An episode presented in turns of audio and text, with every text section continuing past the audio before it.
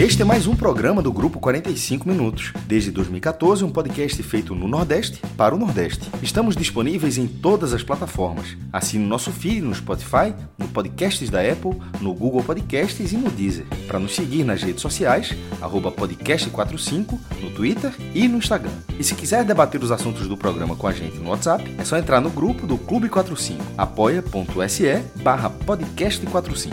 Muito obrigado pela escolha e pela confiança.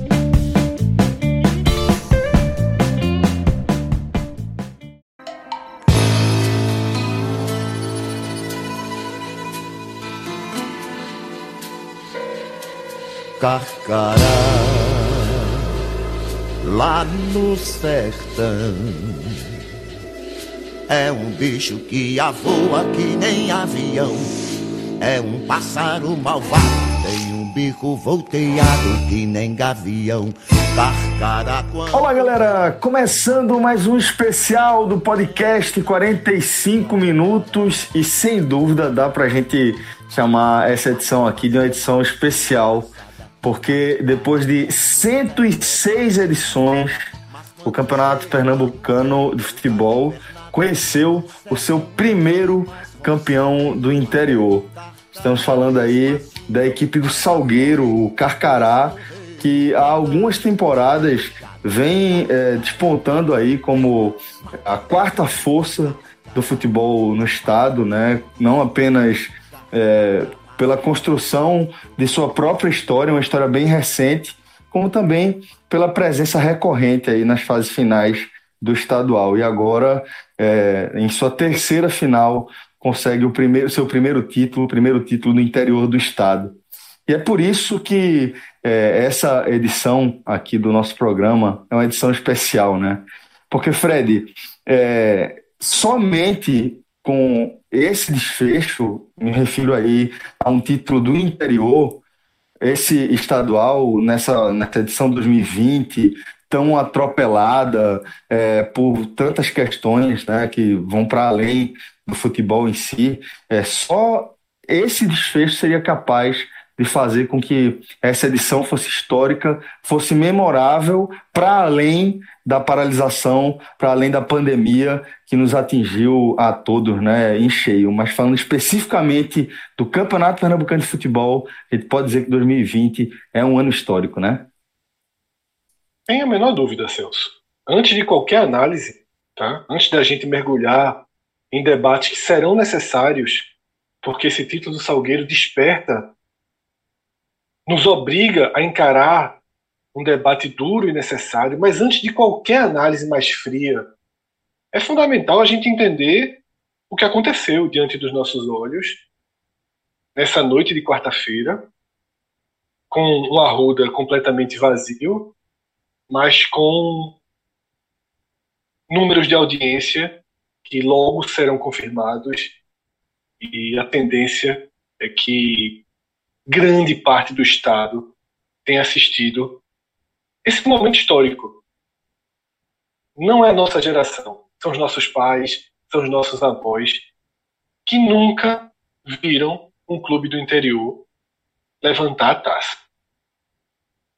E quando a gente fala um clube do interior, a gente pensa no sertão, a gente pensa no agreste, regiões tão importantes culturalmente, para o Estado, historicamente, economicamente também muito importante. Existem polos.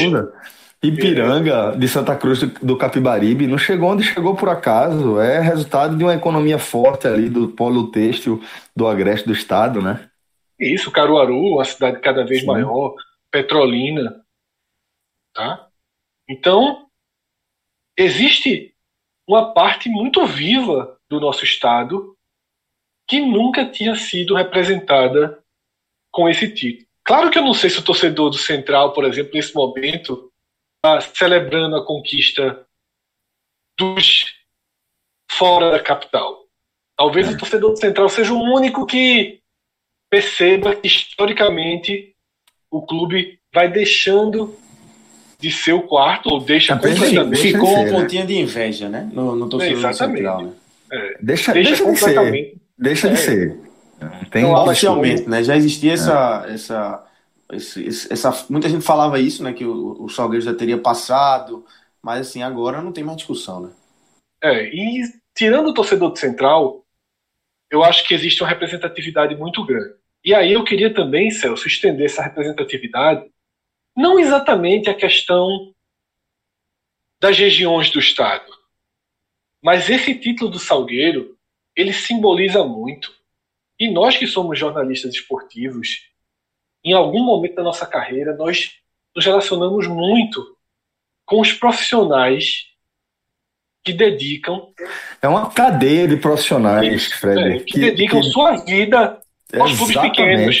Exatamente, exatamente. Goleiro, é aquele goleiro que três anos está no, no Salgueiro, depois está no Ipiranga, é depois está no Porto. É Mondragon, não é, é, é, são, são esses caras que fizeram história, que, que construíram é, a, a, identidade do futebol pernambucano, a nossa memória, nossa relação com o futebol, nossa relação como torcedor mesmo, né? São personagens que. que pô, Marcos Tamandaré, velho. Marcos Isso, Tamandaré estava lá. Técnico, assistente técnico, pô. né? Sabe? Como Isso... Tamandaré deve estar comemorando essa vitória. Pô, esse, esse cara, velho, é, ele, ele, ele, se enquadra dentro do, do que a gente falou, é, jogou pelos grandes clubes, né? Mas é, fez também uma, uma longa caminhada pelos clubes do interior e há muitos anos é, é, é uma, uma das caras, é um dos pilares dessa, dessa são dezenas, do Salgueiro. São dezenas. É a, geração, a gente vai citar da nossa geração, mas tem anteriores, anteriores, os treinadores, Neco, Sérgio China, Pedro Manta, né? Professor Adelson, tantos, tantos que dedicaram, Charles dedicaram sua vida. Charles esse, Muniz. Esse, esse, ainda, ainda também, ainda pegou, pegou o clube grande, mas é. todos esses que você falou, Fred, todos esses que você e, falou. E aí tem os, os, os massagistas, os roupeiros, é, é uma cadeia de gente muito apaixonada por futebol. Sabe? A gente soma experiências, a gente vive. Os ambulantes, Fred, os ambulantes que ficam fora dos estádios. Eu, eu fiz muito jogo interior do estado, é, Lucas também, acredito que tanto quanto ou até mais que eu. É, e é, é, recorrente, são figuras que toda vez que você vai na cidade, você você é, dá de cara com ela, velho. Eu, eu agora. É muito apaixonada mesmo. É muito. Eu agora eu tô, eu tô imaginando o Salgueiro, eu tô imaginando não apenas o Cornélio de Barros, mas ali é, é, o MacBody que a turma tá fala. Tá daquela... Você tá imaginando a buzina de Tarcísio da buzina, não? Demais no pé do ouvido. Mas é isso que eu tô falando. Isso, é, é, esses personagens que Fred foi muito feliz em trazer. Esse título do Salgueiro, de fato, Fred, ele não é só desse elenco, não é só de Miller que cobrou o último pênalti, não é só desse elenco do Salgueiro, não é só é, dos caras que, que escreveram essa história tão recente do Salgueiro, é, como Klebel, por exemplo, o, o eterno presidente benemérito do, do, do, Carcará, mas é, diz respeito a toda essa camada, toda essa cadeia de apaixonados pelo futebol, né? É, que realmente, Fred, aí quando você vai resgatando na, na memória, é, você vê quantas pessoas devem estar se sentindo representadas aí por esse, esse título, né? Isso, Celso. E aí eu me lembro, a gente fala de experiências, é, eu tenho pelo menos duas muito vivas na minha lembrança, dentro dessa cadeia, né? Aquele dia que, em que o Ipiranga teve sua chance e Júnior Amorim perdeu o pênalti. Era a chance de conquistar um turno, na verdade. Júnior Amorim perde o pênalti eu estava ali, acompanhei o Piranga, fui pro vestiário, vi a frustração absoluta né, dessas pessoas. Em uma escala muito menor, em 2001, eu acompanhei o Ibis indo jogar lá em Itacuruba, né, disputar uma vaga na Série A1, perdeu 2 a 0 e assim, o quanto é fim da linha, sabe, quando esse trabalho termina, porque parte dessas equipes não tem Série D, não tem calendário, então assim, um outro lado do futebol pernambucano foi campeão nessa quarta-feira. Tá? Então, é uma página histórica, é bonito, mas, como eu falei, daqui a pouco a gente vai ter que abrir esse título, mergulhar, ir para as entranhas desse título. E quando a gente fizer isso, a parte bonita vai ficar para trás. Tá? É importante demais separar as coisas, entender o contexto histórico, viver o momento histórico, mas ele é muito, muito simbólico. Tá? Tem muita coisa por trás, por baixo do tapete, muita, muita coisa que a gente vende aos olhos e que esse programa inevitavelmente vai ter que passar. O Fred, só para trazer uma. Você falou de lembrança daí, eu tenho uma lembrança é, do Salgueiro, a final de 2015 contra o Santa Cruz. Eu acompanhei de perto ali a reta final do Salgueiro. É, a preparação para a final, na verdade, né? Assim, o Salgueiro tinha um, um, baita time e a frustração dos caras no primeiro jogo lá em Salgueiro, quando não conseguem vencer o Santa, jogando melhor, com oportunidades com, com o Santa tirando bola em cima da linha. Ali os caras já vieram para o Recife, obviamente que vieram para disputar e achando que podiam ganhar, mas assim, eu me lembro de, de das entrevistas pós-jogo em Salgueiro, a frustração deles era muito grande. É, por não ter conseguido, por ter já, já aquelas, aquele sentimento de bater na trave. Né? Era a primeira vez de Salgueiro, mas já tinha outras experiências de times do interior. Então, é, isso me marcou muito. E aí, quando veio para o Recife, realmente foi o que aconteceu. O, o, Arruda lotado e o Santa conseguiu fazer 1 a 0 com um gol de Anderson Aquino, sem jogar bem também, mas é, venceu simplesmente por ser o grande da parada ali, né? é, sem jogar bem, Arruda lotado, foi lá e, e, conseguiu vencer o Salgueiro. Então, assim, é, Marcos Mandaré estava nesse time, é, pessoal da comissão técnica, é, me lembro, é, a câmera passando hoje em alguns membros ali da comissão técnica do Salgueiro, eu me lembro que muitos estavam naquele 2015, então para essa galera. O massagista, velho. O Paulo massagista. Mamão, Paulo Mamão. Pô, exatamente, Paulo Mamão, pô. É, é, é, é, um cara que, que você fecha o olho você consegue ver ele correndo até pela Série B. Exatamente, exatamente, 2011. Ele tava pois lá. É, é um então, cara muito é- antigo no Salgueiro. E assim, a é. imagem dele, Sabrina Rocha chamou na transmissão da Globo, é, foi craque, muito né, impactante né, mesmo, né? Ele antes dos pênaltis ali, ajoelhado, rezando. Realmente é um título que marca muito para essa galera. Esses jogadores vão ficar marcados, obviamente, mas essa galera aí de bastidor realmente também é, para ele vai ser muito importante, vai estar sempre é, é, sendo relembrado aí por ele, né? E agora a gente também já conta com a participação do Maestro Cássio Zirpoli, que naturalmente estava lá trincado no blog, com a audiência lá em cima, porque, Maestro, como a gente trouxe até aqui, um título histórico, um título que representa muito para o futebol do interior do estado de Pernambuco, né? Fala Celso, Fred, Lucas, ouvinte. É, parabéns ao Salgueiro, é exatamente isso. É um, um, título histórico que divide a forma que como se conta essa história. Até eu marquei a hora, o pênalti de Mila Fernandes, pelo menos no meu relógio aqui, era 23 e 45, ou seja, 23 e 45 do dia 5 de agosto de 2020, até aquela cobrança, até aquele, aquele instante. Em toda a história do futebol brasileiro, só dois estados nunca tinham tido um campeão estadual do interior: Pernambuco e Rio de Janeiro. E eu já falei até, até outras vezes, até Brasília que é um distrito federal e que só tem, na verdade, não existe cidades, existe cidades satélites, mas até Brasília já teve um campeão fora do, do, do centro. Inclusive, até porque Brasília tem times ali de, da divisa de Minas Gerais, de, de Goiás, e todos os outros estados também já tinham tido um campeão do interior, e alguns vários campeões do interior. E Pernambuco nunca. Já tinha batido na trave algumas vezes, inclusive nos últimos anos, mas sempre dava aquela impressão de que esse tabu continuaria. E a partir de agora, só Rio de Janeiro tem esse tabu. E o Rio de Janeiro já chegou perto duas vezes. Uma com o Americano em 2002, vice para o Fluminense, e uma com Volta Redonda em 2005, também vice para o Fluminense. É, e Pernambuco agora não faz mais parte desse tabu. E sempre que se falar no futebol do interior, agora sempre vai ser assim.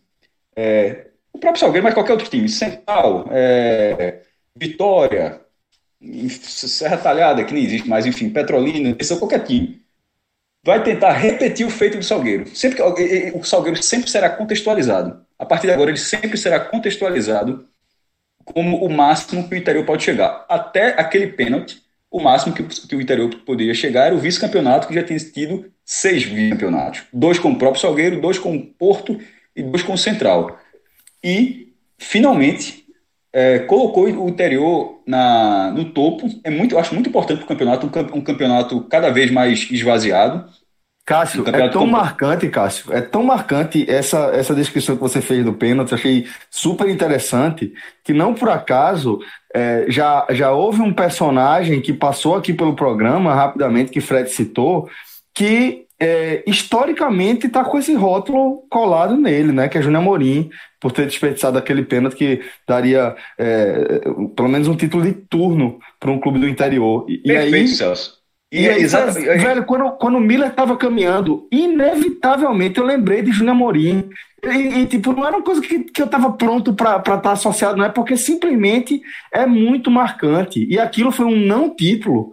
Aquilo ali é uma não história, né? Mas a como você falou de turno, história, Celso, né? como você falou de turno, o, o, o título interior, isso foi em 2006, era algo tão improvável que se o Ipiranga tivesse vencido aquele turno, a festa não iria ser menor do que a festa que deve estar acontecendo, no máximo, da, da tomara que da forma prudente, né, por causa do distanciamento social.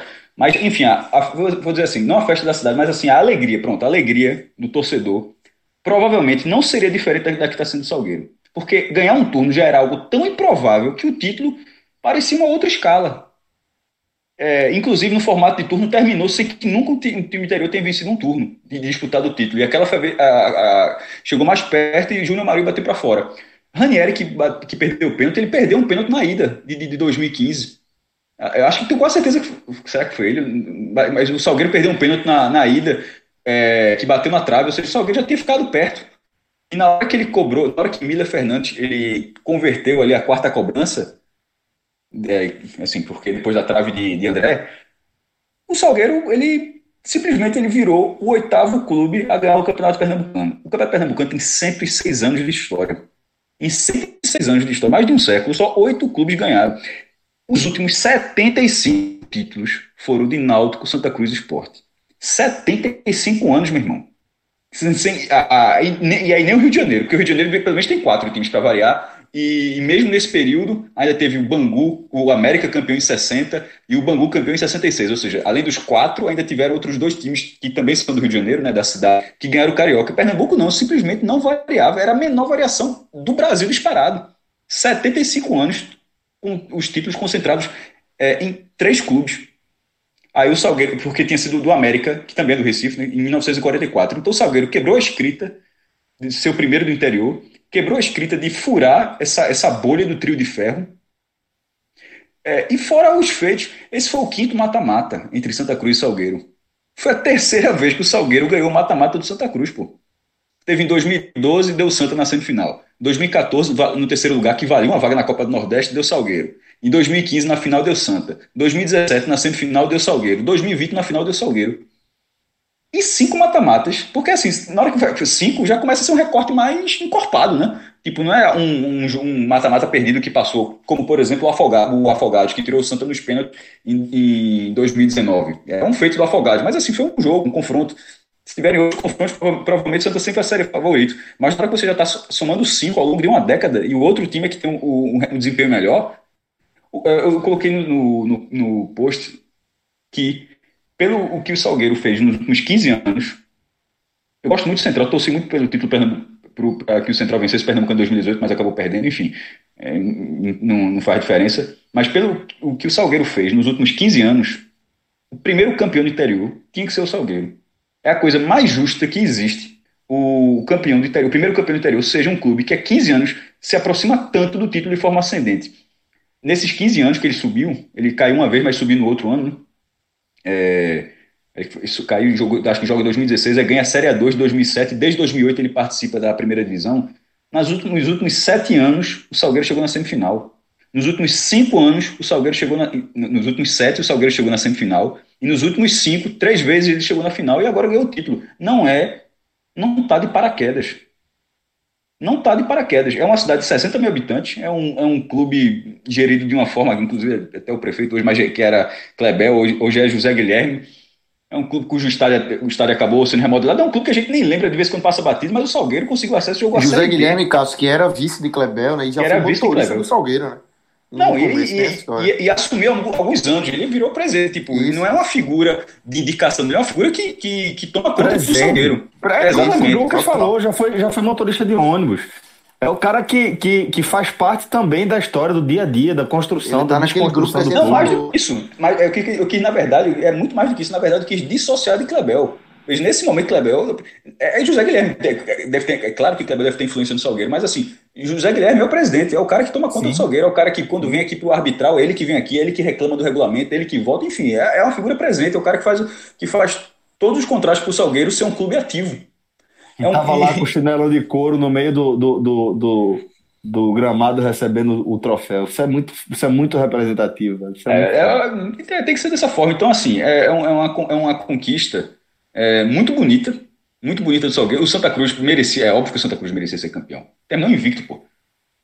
Nunca teve um vice-campeão. Acho que é a história, né? Era isso que eu ia perguntar. Nunca teve, né, Maestro? Um vice-campeão invicto. Cabral até falou na transmissão, eu tô pro Cabral. Eu confesso que eu não fiz essa, eu confesso que eu não fiz essa pesquisa. Mas é assim, eu não lembro, já, considerando as pesquisas que eu já fiz no Pernambucano, nunca vi um segundo lugar é, invicto. Já aconteceu no Campeonato Brasileiro da primeira divisão. O Atlético Mineiro foi vice-campeão, curiosamente nos pênaltis, pro São Paulo no Mineirão também, com o Santa não, não tão curiosamente, né, Cássio? Para ser vice-campeão invicto. Não, eu, eu, ser... Claro não, que poderia ser, mas mas sei lá. É, é bem provável. Poderia ser gol, não, poderia ser gol fora, pô. De repente poderia ter sido 1 a 1 em casa e 0 poderia, a 0 fora. Poderia, mas... mais, mais provável nos pênaltis, claro, mas poderia ter outras formas.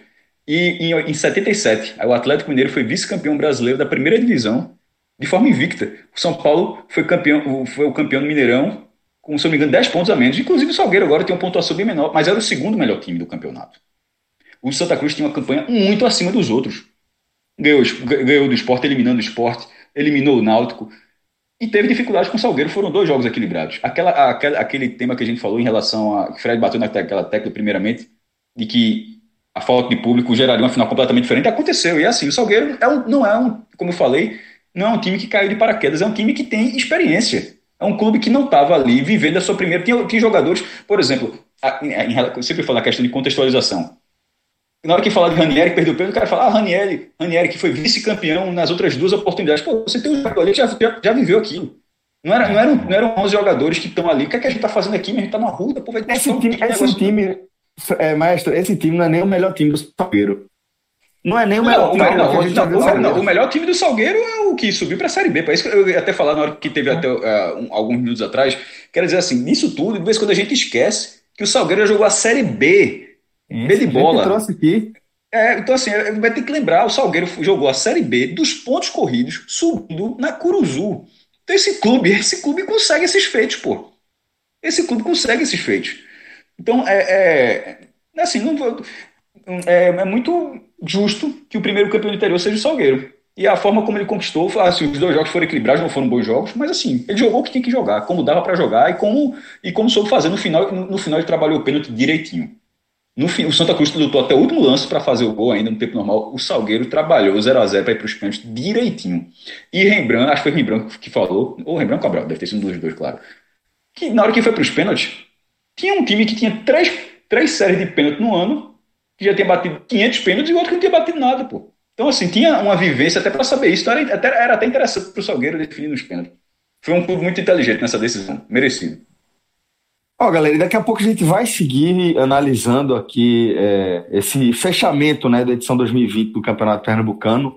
E antes a gente volta a lembrar, tá, os nossos ouvintes, que vocês, ouvintes do 45 Minutos, têm uma condição exclusiva lá no n10esportes.com.br, né? O N10 que segue aí nesse modo Black Friday, cheio de condições super especiais é, com produtos com até 70% de desconto lá no site, tá? E o nosso código é, garante 10%, inclusive sobre produtos que já estão com desconto. Basta você acrescentar lá podcast 45 na hora que você for fechar a sua compra lá no site, tá? E a gente lembra que é, você vai encontrar uma diversidade bem ampla de camisas de, de clube aqui da região. É um dos focos da, da N10 Esportes e você também tem toda a garantia segurança de que seu produto vai chegar na sua casa dentro de um prazo bem é, adequado mesmo, muitas vezes assim, surpreendente, né? É, e aí o seguinte, galera, é, a gente reforça aqui n10esportes.com.br, nosso código podcast45 e com aquele pulo do gato que é frete grátis para todo o Brasil para compras a partir de 100 reais. Dá um pulinho lá que você vai achar um monte de coisa super interessante por lá. Bom, é, Fred, acho que agora está na hora de, depois de a gente é, deixar claro a importância histórica desse campeonato pernambucano a partir da conquista do Salgueiro, está é, tá na hora de a gente prender a respiração e dar aquele mergulho mais profundo que você é, propôs, né, onde a gente vai entender é, que há outros motivos além dos próprios méritos do Salgueiro para que a gente esteja vendo esse, esse cenário, né? Celso, não consigo dissociar, tá? Como eu falei no início, é muito importante separar as coisas, reconhecer, saudar, tornar histórico, mas o Salgueiro não tem nem de perto o melhor time. Não é que o time que subiu é o melhor e esse é o segundo, não. Esse é o pior. Os times que bateram na trave são muito melhores. Muito melhores. Exatamente, são, são muito melhores. São muito melhores. São. Não é uma coincidência. Na verdade, é, é até simbólico que esse título do Salgueiro venha quando o próprio Salgueiro não tem o seu melhor time e quando o futebol de Pernambuco vive talvez o pior momento da sua história. Esse talvez é apenas por não ter parado para fazer uma pesquisa e tentar encontrar um é, recorte é, pior. Dá, dá, eu acho que, dá, que é seguro afirmar que é, Pernambuco nunca esteve estabelecido como terceira força do futebol na região, né? Isso, esse é um dos pontos. Esse é um dos pontos. São muitos, são muitos pontos que se somam. Porque a ultrapassagem do Ceará em Pernambuco no ranking da CBF também tem muito do mérito do futebol cearense. Mas, independentemente do mérito, é um X de verdade, porque é um X onde um está desabando. E onde é que a gente encara de frente essa realidade? A gente encara de frente essa realidade quando o principal time do Estado, único na primeira divisão, único que costuma disputar regularmente a primeira divisão, está afundado numa crise financeira, tem precedente. Tem precedente. O esporte vive um colapso financeiro. Arruinado. Precisa de milagres que a gente não consegue explicar de onde poderiam vir, de onde poderiam vir, para que tenha dias um pouco melhores. A gente tem o Santa Cruz, que, ok, estava perto de igualar recorde de títulos na década, venceu cinco estaduais, venceu a Copa do Nordeste, mas nos últimos 12 anos, em oito temporadas, o Santa estava abaixo da segunda divisão.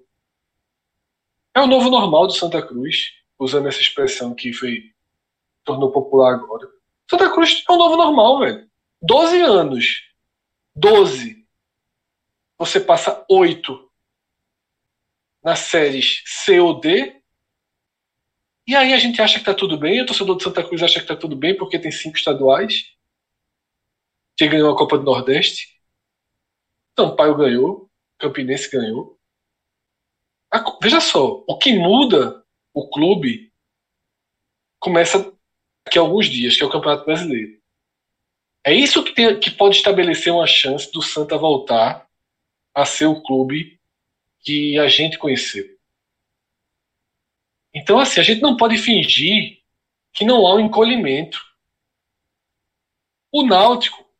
O Santa, Fred, provavelmente é o clube que, que mais sofre com a diminuição do, do estadual, né? Se você for ver em termos absolutos, assim, pelo tamanho do, do clube e pelo que, que é, o Pernambucano representa para o calendário do Santa, né? Isso, é um clube que, assim, veja só, Celso. É, é claro que são visões muito diferentes, eu não posso impor a minha visão para ninguém, que ninguém é obrigado a pensar como a gente pensa, ver o futebol como a gente vê. Mas não dá para negar o encolhimento.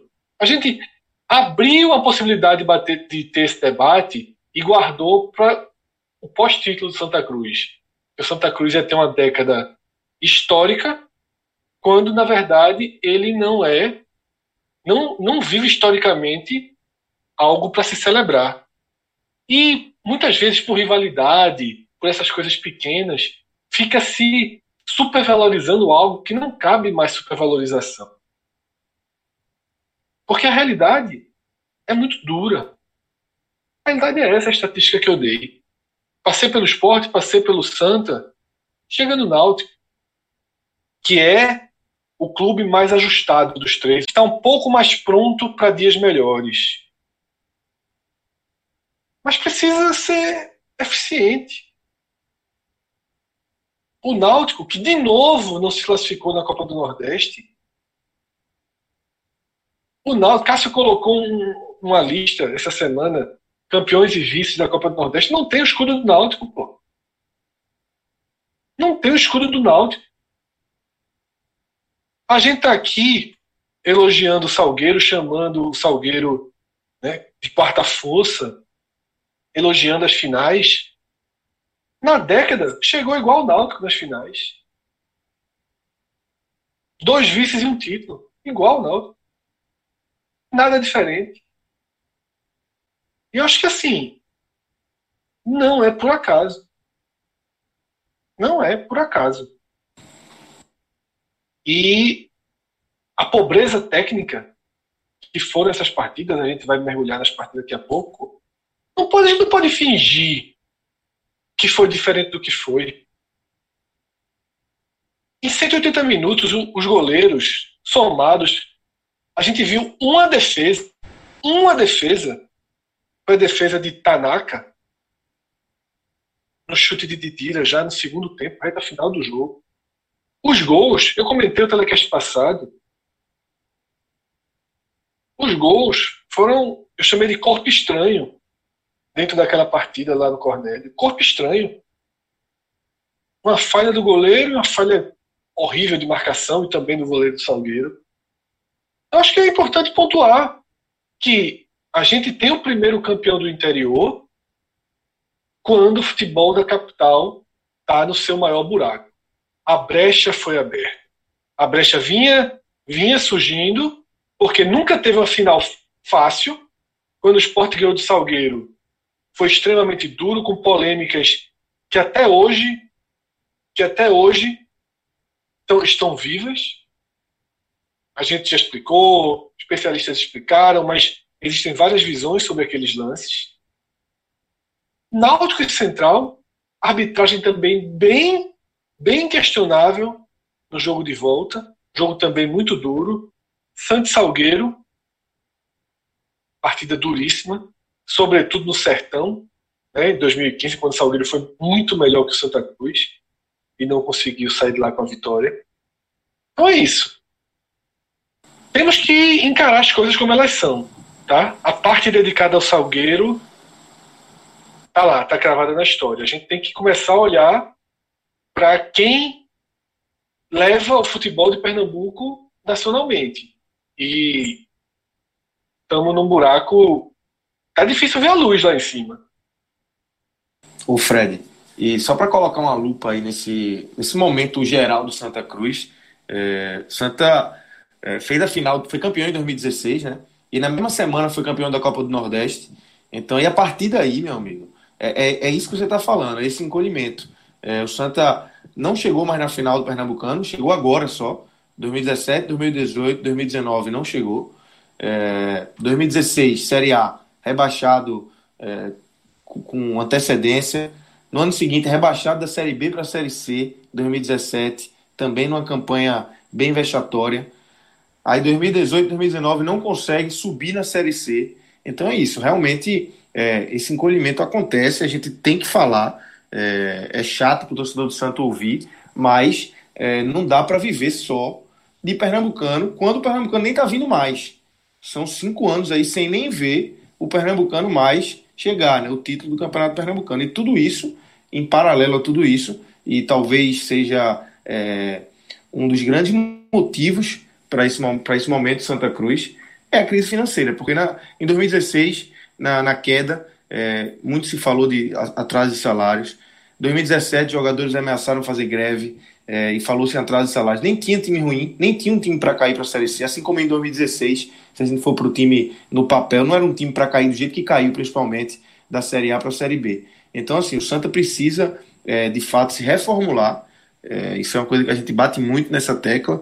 É, você falou aí, o esporte está numa crise gigantesca, o Santa vem nessa crise há muito tempo o Náutico parece ser o clube mais organizado hoje do futebol pernambucano, mas só para colocar uma lupa aí nesse momento do Santa Cruz geral, né? Que realmente 2016 para cá é, são momentos para o torcedor do Santa Cruz ficar muito preocupado e, e, e, com a sensação de que realmente algo tem que mudar ali dentro, algo tem que mudar na estrutura do Santa Cruz. A gente já falou muito disso na programação também, tem a questão do estatuto, tem, tem as questões políticas que, que, que estão ali dentro do Santa Cruz, dos três poderes, é, do clube ser, é, ser, Passa muito por aí, né, Lucas? Exatamente, exatamente. Não, não dá para as coisas darem certo sempre é. quando no, no, nos bastidores não está tudo certo, né? Porque eu acho que, que é, quando a gente olha esse cenário do, do trio de ferro e vê o Náutico mais ajustado, a gente, se, se a gente for, for voltar um pouquinho na história, a gente vai ver que essa, essa é, pavimentação ela começa justamente por uma organização política dentro do, do, do, do Náutico, né? Da, das forças políticas que existiam ali, ali do surgimento do, do MTA, que eu diria que foi o ápice ali da, da, do, da, da convulsão política ali dentro dos aflitos mais recente, né? É, a gente vai ver o esporte, de certa forma, também vivendo isso aí, esporte que é, vai, vai trocar de, de executivo no meio do Campeonato Brasileiro ainda, por conta dessa distorção do calendário. É, e o Santa, ele vem numa situação ainda pior que a dos três, acho que o esporte ele faz essa é, escala aí entre o, o, o Náutico numa situação mais confortável e o Santa, justamente porque o Santa ele vem de uma questão estatutária. O Santa tem que se, se resolver é, é como instituição entender para onde esse clube vai caminhar, para a partir daí. Tem que se resolver internamente para é, se resolver externamente. Né? Não, precisa se. Mas aí que tá, não é só se resolver internamente, porque se resolver internamente é um cenário que serve para o esporte também. O eu quero dizer é que o Santa ele precisa se resolver quase que institucionalmente para depois se resolver internamente, para a partir Verdade. daí se resolver administrativamente. O Santa ele está nesse cenário. É, é, aqui que o Santa está. O Santa está de um jeito que nenhum executivo que assuma um clube ali vai conseguir é, é, é tocar nenhum projeto que seja se não tiver é, é intimamente alinhado com o que pensa, vejam só, o, o, Conselho Patrimonial, que dentro do Santa Cruz tem uma força hercúlea. Então a gente está vendo que, que é um clube que está amarrado a uma estrutura que realmente não cabe mais no É como se fosse um sistema operacional não não, não, não, não tá mais atualizado com os novos softwares. É basicamente isso que a gente está vendo ali em relação ao Santa Cruz e em relação ao esporte, para mim é quase um erro de operação ali, né? Tá faltando que opere o negócio. É, o importante, Celso, é o seguinte: a situação do futebol pernambucano é terrível, terrível para ser consertada. Mas o primeiro passo é aceitar que está errado. Enquanto não aceitar que está errado, enquanto não aceitar que está errado, eu não sei qual vai ser a, a saída, não. Tá? Porque, queira, veja só, queira ou não, queira ou não, o esporte, quando o Milton Bivar assume, diz que o clube está quebrado, né? adota até esse, esse discurso que muitos são contra, de ficar expondo. O Náutico precisou passar por um choque de realidade muito grande. O Santa Cruz precisa desse choque de realidade. Precisa desse choque de realidade. Sabe? A gente tem exemplos é, constantes na relação que a gente tem com torcedores do Santo, a relação que quem conhece o podcast sabe que não é fácil, talvez pelo, pelo tipo de crítica e de situações que a gente alerta. Tá? E um textinho nosso de apresentação dos times é, para essa volta depois da paralisação, existia um ponto que era a situação financeira dos clubes. E aí no textinho do Santa, na chamada do Twitter, entrou a palavra crise. E as pessoas vieram contestar. Como se não houvesse crise.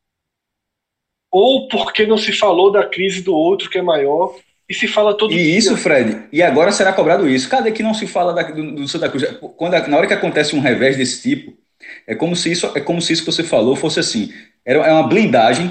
Eu, eu entendo que é uma coisa torcedor de uma forma geral de todos os clubes, mas é como se fosse uma blindagem, como se aquilo pudesse atrapalhar qualquer tipo de caminhada do Santa. Aí na hora que de repente essa caminhada tem um tropeço como um tropeço enorme, como foi esse vice-campeonato, aí agora essa palavra crise, ela vai dizer, por que vocês não falam da crise do Santa? Por que, que não se fala isso do Santa? Porque agora é como se agora tivesse o terreno fértil para falar disso. E antes não podia porque poderia blindar. Tá entendendo a, a lógica? Tem muito disso também, pô. Essa, muitas, de, muitas, muitas dessas pessoas não é, é, é, é, um pensamento simplesmente assim, não estou dizendo que é incorreto, correto, é um pensamento torcedor de uma forma geral. Né, né, colocando torcedor como se fosse outra coisa, não pode ser da gente, de qualquer um, mas assim, é como se fosse blindando seu clube. Mas que no fundo sabe que aquilo precisa ser debatido, mas aqui na cabeça do cara não é aquele momento. Aí agora vai, agora vai se cobrar esse momento. Aí dá vontade até de falar, pô, a gente tá falando isso aqui há tempos, pô. Tá falando há tempos. Então você não pode cobrar que a gente fale uma coisa que a gente já vem falando, não. Você só queria que falasse que, na hora que você queria, porque você poderia não enxergar que podia atrapalhar outro momento. Mas no fim o problema sempre existiu. É um fato. Isso. E às vezes a gente precisa de situações limite, né? Choques de realidade. Tá aí um choque de realidade que fique claro o que a gente acabou de viver nessa noite do dia 5, madrugada do dia 6. Neste dia 5 e 6, a gente teve um clube um clube do interior campeão, longe dos seus melhores dias, como foi falado aqui, o Salgueiro já foi Série B, hoje é um clube de Série D e foi campeão pernambucano. Cássio pode até fazer um levantamento aí Quantos estados têm campeões de Série D? Vai Veja ser só. difícil achar, viu? É, é, é, é foda. Quantos estados têm campeões da Série D? Mas, é, mas eu acho Pernambuco muito, muito sui generis nessa história, Fred. Porque, querendo ou não, esse não foi o primeiro título pernambucano da Série D. Sim, já tem o Santa Cruz. É, em, dois, é, em 2011, Santa Cruz. E, e, e, uma coisa que como todo mundo, até Celso até falou na questão quando eu entrei aqui, que eu estava demorando, que eu estava no blog, tava, sempre que termina o campeonato fica muito acelerado, muita audiência, muita coisa para fazer, demanda. E aquela coisa de, jornal, de jornalismo que a gente fala de vez em quando. É óbvio, não sou eu não, se é qualquer pessoa minimamente preparada para isso aí, é óbvio que todo mundo preparou um material. Eu deixou... achei que vinha sou eu não, Deus. Não, não, pô. Ah, sou eu não, tô... é a classe, é a categoria. Não, eu não, entendi o que você quer dizer. É, é, essa audiência todo... toda, essa audiência de hoje é minha não, é Deus. É. Não, não. Michael Clayton mandou essa, né? Mas tô por aí também, viu? Veja só, eu sou, eu sou, sou, até onde eu sei, eu sou católico. É, mas, é. Porque se fosse João é logo dizer que quem conhece, não, eu sou ateu, não tem nada a ver comigo. João, João diria logo isso. Eu, eu, não sou, não, eu sou católico. É, tava dizendo assim, queria dizer que todo mundo, qualquer mídia, qualquer situação que, que produza conteúdo, tinha de 60% a 70% do material pronto para o Santa ser campeão. É normal. Eu Todas já, aquelas finais, já perdi, já joguei muito material Todas aquelas finais que o Santa ganhou em cima do esporte, não foram quatro? Aquelas quatro finais que o esporte perdeu, menos a última, porque a última, é, não, a penúltima de 2013, por uma questão do regulamento, só o Santa podia ser campeão naquele jogo. O esporte tem que vencer aquele jogo, eu acho que para forçar um terceiro. Eu acho que era isso. O esporte tem que vencer para forçar um terceiro jogo. Mas em todas as outras, onde o campeão sairia naquele dia, seja, fosse qual fosse o lado, tinha material do esporte, é normal. É normal. E também tinha no Santa. E nessa questão do Santa era justamente um, um dos pontos que ia abordar, que era, era um título, porque por mesmo, mesmo que o Santa estivesse de uma divisão é, acima do Salgueiro, mas ele estava divisões abaixo de outros concorrentes. Duas abaixo do esporte e uma abaixo do Náutico. E seria o sexto título do Santa, sendo o quinto com divisão abaixo de, um, de, de, pelo menos um concorrente. O único que o Santa teve tete a tete foi em 2016, porque o Santa estava na primeira divisão, o Sport estava na primeira divisão. Todos os outros anos, o Santa estava uma divisão abaixo, ou do finalista ou de algum concorrente. É, isso, isso mostra que Pernambuco, Fred, na verdade, já é incomum de uma forma geral. Já é incomum de uma forma geral. É, eu, nesse teu cenário, a Paraíba era há algum tempo, mas o Botafogo emendou o tricampeonato e o Botafogo está na Série C, então já a Paraíba já não se aplica. Por exemplo, vai ser no caso Rio Grande do Norte, pronto, Rio Grande do Norte, porque está todo mundo na quarta divisão, aí não tem como errar. Campeão Potiguar 2020 vai ser um time da Série D, ou sem série. Mas não é comum. E isso, claro, considerando os estados onde tem representatividade, porque óbvio, esse que eu falei deu um exemplo de um péssimo momento do Rio Grande do Norte, mas assim, muitos estados do norte que não tem nem representante na Série C, é óbvio que o campeão vai ser nesse nível. Mas onde tem um time que está na Série C ou na Série B, é muito difícil que saia daí. E Pernambuco sai, sai de forma até recorrente. Pô. É, e aí, continuando o que aconteceu nessa noite, nesse dia, a gente tem um clube da Série D campeão, a gente tem um vice-campeão que Lucas já trouxe aqui, acabou de trazer a lupa, que vive uma sequência de cinco anos aí, sem você conseguir extrair quase nada de positivo. Não, não fazia uma final. Essa, esse mesmo título do Salgueiro tira o Náutico, que é o único clube ajustado da Copa do Nordeste do ano que vem. Nessa mesma quarta-feira, o Esporte, que é um clube, o único clube do estado da primeira divisão, entrou em campo de tarde para jogar o quadrangular do rebaixamento. Esse é o nosso futebol de hoje. Se cada um não levar sua reflexão, meu velho, e aí cada um não adianta também a gente aqui, nossos ouvintes, nossos seguidores do Twitter, não. Tá na hora de olhar para os lados. Eu digo isso há alguns anos. Sabe? A gente aqui é cheio de frescura. É um futebol cheio de frescura. Frescura que atrasa um ao outro. Essa frescura de não jogar na arena é uma coisa ridícula. Ridícula. Uns estádios acabados. Umas experiências horríveis. Horríveis. É esse é o futebol da gente. É bom ir para jogo em Pernambuco? É algo legal ir para jogo em Pernambuco? É saudável ir para porra de um jogo em Pernambuco?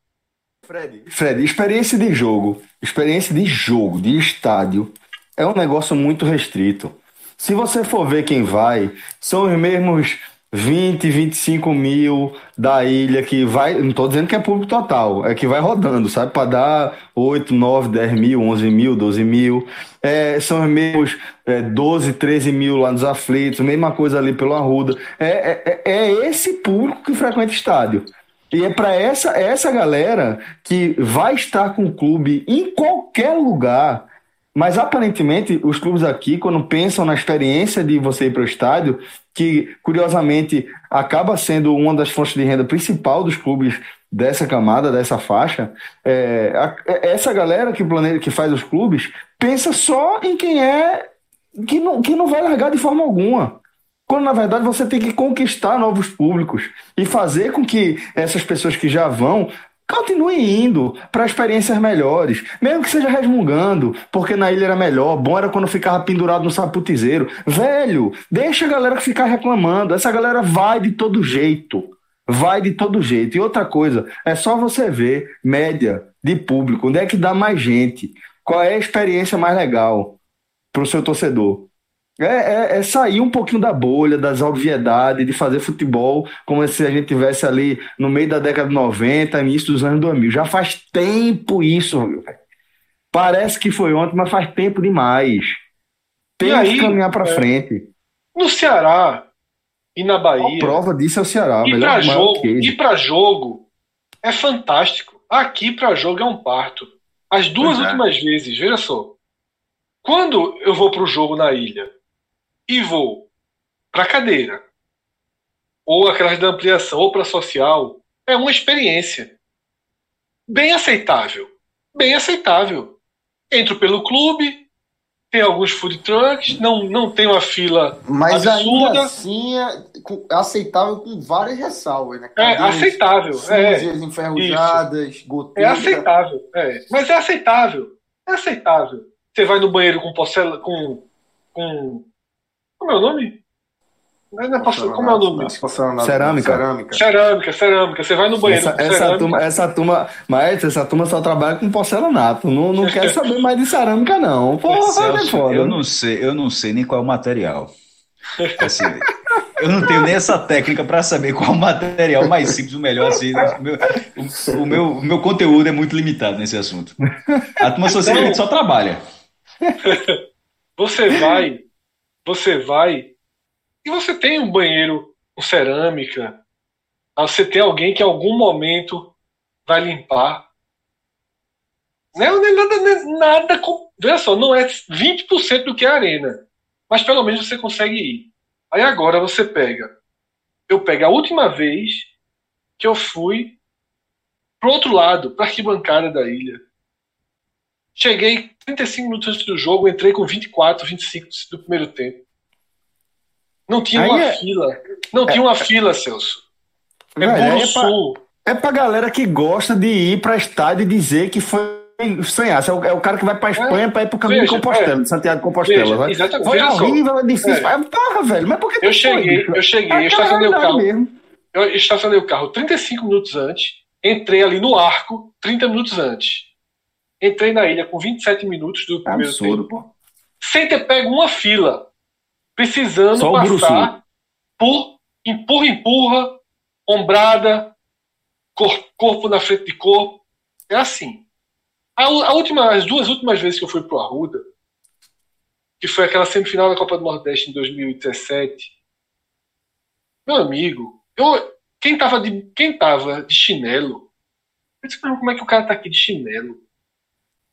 Você que estivesse próximo ao banheiro, já era o líquido escorrendo, uma coisa horrorosa. Tá? Foi pro show de Bon Jovi, estrutura extremamente precária. Por que o show é no Arruda? Por que os jogos são no Arruda, são na ilha? Por que a gente não vira essa chave? Sabe? O Náutico hoje é de novo, é o único que tem um estádio um pouco melhor, passou por uma reforma recente. Você consegue ter uma experiência bem mais ou menos, sentando no cimento, no chão quente. Mas ok. Né? Então, assim, a gente tem que entender o buraco que a gente tá. Se, se tudo que aconteceu nessas últimas 24 horas não ajudarem a gente a entender o buraco que a gente tá, aí, meu velho, a gente vai de novo ano que vem ficar aqui discutindo mando de campo, diretor que diz que o outro é, é diretor que é, diz que o outro é feio.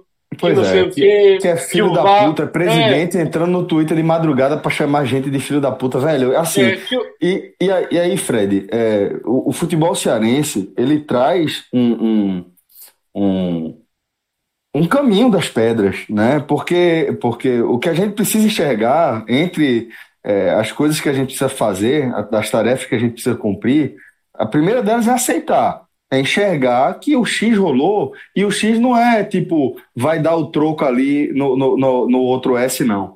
O X rolou já é tendência, rolou, passou de passagem, sabe? É, a gente vê um movimento muito mais sólido, muito mais consistente ali de consumo do futebol cearense do que a gente vê hoje em Pernambuco. E olha só, eu estou falando isso aqui em 2020, e se eu, se eu, se eu andar alguns anos para trás, não vou falar de, de, de, de 10 anos, não, estou falando de 5 anos para trás.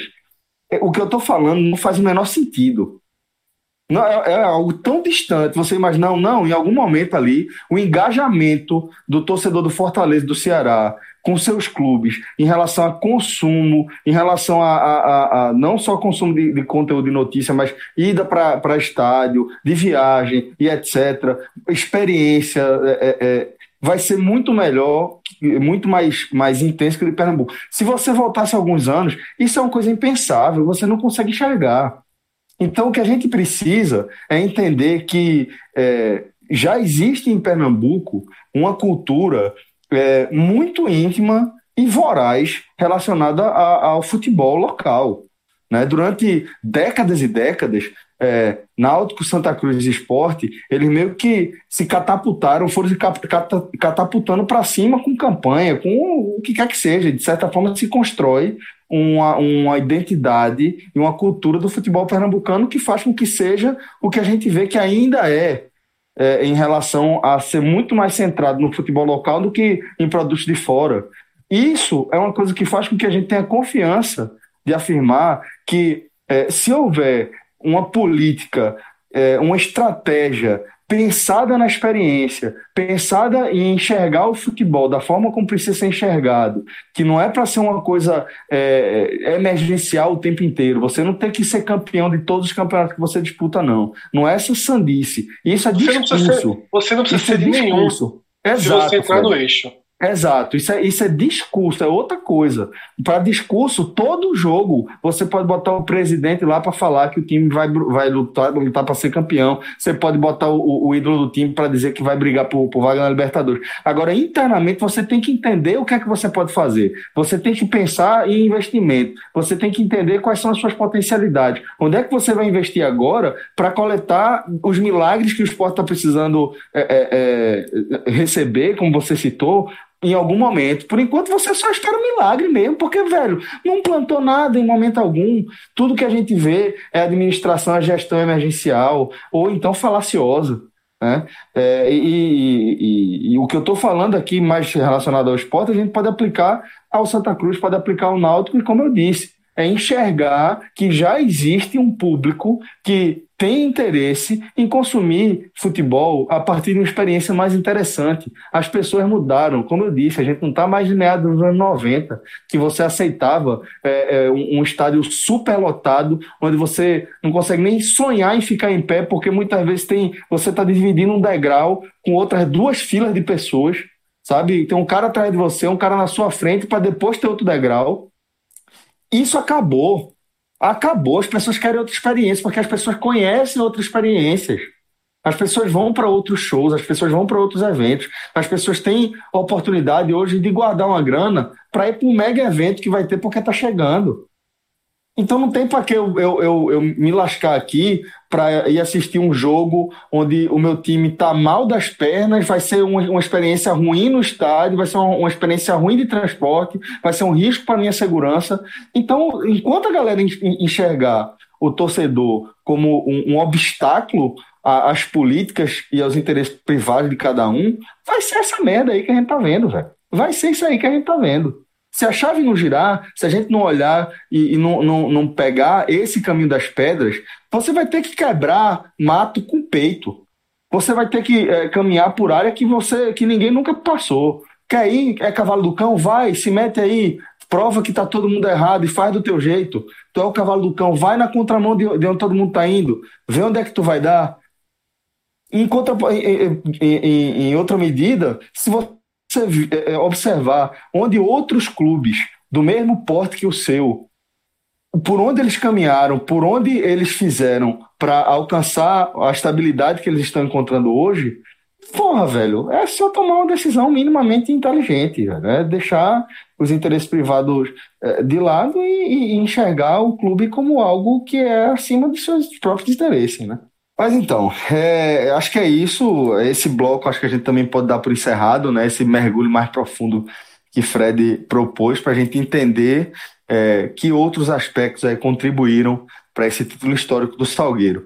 E agora, é, aqui no nosso programa, a gente vai para a partida em si, né? Vamos analisar é, o que foram esses últimos 90 minutos, mais os acréscimos e as cobranças de pênalti da edição 2020 do Pernambucano.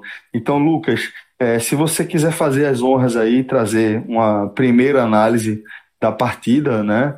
É, fica à vontade, velho. Celso, é, o Santa não fez uma boa partida de novo. É, já, já não tinha gostado muito do, da partida do Santa lá em Salgueiro. Eu acho que novamente deixou a desejar. Teve até mais posse no primeiro tempo, mas assim, é como o Fred falou lá no começo. É, o Tanaka, César Tanaka, né? Fez uma defesa no, no final do segundo, na reta final do segundo tempo. Então, assim, foi o Pipico, se você pegar Pipico, é, Pipico praticamente não participou do jogo, porque é, a bola não chegou. E assim, é, tudo bem, tem o mérito do Salgueiro, o Salgueiro teve mérito de anular é, algumas peças ali do Santa, mas eu coloco muito mais no demérito do Santa também. E é, que a gente já vem batendo. O Santa não tem pontas que auxiliam. O Santa tem Didira que é, durante os 90 minutos aparece com bons lances, mas se você pegar um compilado, ele vai aparecer muito pouco. É, foi assim nesse jogo. Teve um momento ou outro no primeiro tempo e no final do segundo tempo é, tentou dar uma reação, mas também nada que, que, que colocasse o Santa em, em, condições de fazer o gol. Né? Ele teve a chance que, que parou em Tanaka, mas foi só isso. Mas eu acho que é isso. O Santa, para mim, é, não conseguiu criar. E Paulinho, a gente vai falar da, das análises individuais, mas Paulinho, para mim, é o cara que é o coração do Santa, tanto na parte defensiva como na ofensiva. Ele ajuda muito também chegando. Para mim, não teve uma boa noite, não fez uma partida é, no nível que a gente está acostumado de ver Paulinho fazer. E foi isso. Acho que Itamar, para mim, erra quando tira Jeremias, e aí você. É, é, é, a análise que eu faço dos pontas do Santa, né? Quando você não tem pontas. Você vê quando Itamar erra quando tira Jeremias. Um cara que está aqui desde o ano retrasado, muito criticado pela torcida, mas no jogo de hoje, no primeiro tempo, estava fazendo um pouquinho a mais do que o Itamar tirou ele no intervalo. É, ainda vai. É, pode haver uma justificativa de, de ter sido algo de lesão, mas assim, se não foi, se foi só opção, para mim foi um erro grave de Itamar no jogo, ah, principalmente por deixar Augusto Potiguar em campo, que não fez nada no primeiro tempo, não fez nada nos últimos jogos que entrou também pelo Santa Cruz, e Augusto Potiguar ainda ficou até a metade final ali do segundo tempo. Então, para mim, também está na conta de Tamachulha essa derrota de hoje nos pênaltis. Maestro, é, também queria a tua análise do jogo mesmo, da finalíssima dessa edição. Como já, já foi dito aqui, foi, foram dois confrontos equilibrados. É, não foram bons jogos, mas é, de poucas chances de gol. Inclusive, no primeiro, no primeiro jogo, a gente tinha falado Lembra até, Celso, quando a gente teve aqui telecast, você falou cara de pegada, a gente, e a gente meio que conversou, disse, ó, foi um cara de pegada, mas numa rotação muito abaixo. Sim, total, Lembra? total, lembro. Se manteve nesse jogo. Eu acho que a rota, eu acho que foi um jogo mais pegado, de, de, é, vou até mudar a palavra, mais pilhado, foi um jogo mais pilhado, mas continuou sendo um jogo distante da, das barras. Um jogo de segurança para as figuras dos do, dois goleiros, Michael Clayton e César Tanaka. É, foram. Michael Clayton fez uma defesa, uma cobrança de falta, um chute fortíssimo já no segundo tempo, mas assim, foi uma defesa de segurança. A de Tanaka já foi uma defesa difícil, porque no cruzamento à direita, a zaga do Salgueiro afastou mal, Paulinho chutou todo errado e a bola, o chute errado acabou virando assistência para Didira, que recebeu o livre, foi a chance do Santa Cruz. É, foi a melhor chance que o Santa Cruz teve nos 180 minutos, porque o gol de cabeça de Dani Moraes é um lance difícil, é muito mais mérito, assim, é, Arthur, que foi o zagueiro, aliás, falhou naquele, na, na, naquela marcação, mas você cabecear, escorar uma bola de cabeça da forma como Dani Moraes escorou, escorou no primeiro jogo é algo muito mais trabalhoso, muito mais difícil. A de era, era um lance muito mais fácil para converter. E César Tanaka defendeu com os pés, e não foi nem dado sorte, porque ele foi, foi uma defesa até técnica, porque ele, ele foi uma defesa ele, tentando ganhar o máximo de, de, de espaço possível para tocar na bola. É, no final, eu já tinha até falado na minha primeira participação, que nos minutos finais, é, o Salgueiro já começou a fazer substituições pensando nos pênaltis. E, e, o Santa Cruz tentou até oito minutos, foram quatro minutos de acréscimo. O Santa tentou até oito minutos, mas de forma desorganizada, de forma é, sem criatividade, mas tentou, tentou esse gol. Achei o placar bem justo, o 0 a 0 porque o Santa podia mais. O Salgueiro, o Salgueiro jogou o que ele podia. A gente já falou que esse não é o melhor Salgueiro dos, dos três das três versões do Salgueiro que chegaram à final, e não é nem melhor Salgueiro da história, porque o melhor Salgueiro da história eu acho que é o da Série C, aquele que, que conseguiu acesso na Curuzu. É, mas, esse é, é, mas esse era um Salgueiro mais experiente. E no final, por que, que eu estou dizendo isso? Porque no final não tinha para que se arriscar em nada era a maior chance do interior. O interior nunca tinha. Supondo que o Salgueiro tivesse sido vice-campeão nos pênaltis, essa, essa história seria contada como de todos os vice-campeonatos, aquele onde o, onde o time o interior chegou mais perto da final. O interior nunca tinha chegado tão perto. É, o primeiro vice do Porto, só é, é, lembrando rapidamente, o primeiro vice do Porto em 97, o Sport ganhou os dois turnos, o, o Porto foi o vice-campeão entre os times que somaram mais pontos, porque o Sport foi campeão direto. Em 98, para não ter isso de novo, a federação fez um regulamento absurdo o campeonato teve três turnos, e se o time ganhasse os três turnos, não era campeão direto, ele tinha que jogar uma extra. O outro ganharia essa extra, forçava uma segunda extra, uma terceira extra, para depois ter dois jogos de volta. Vê que maluquice. E o Porto perdeu logo o primeiro.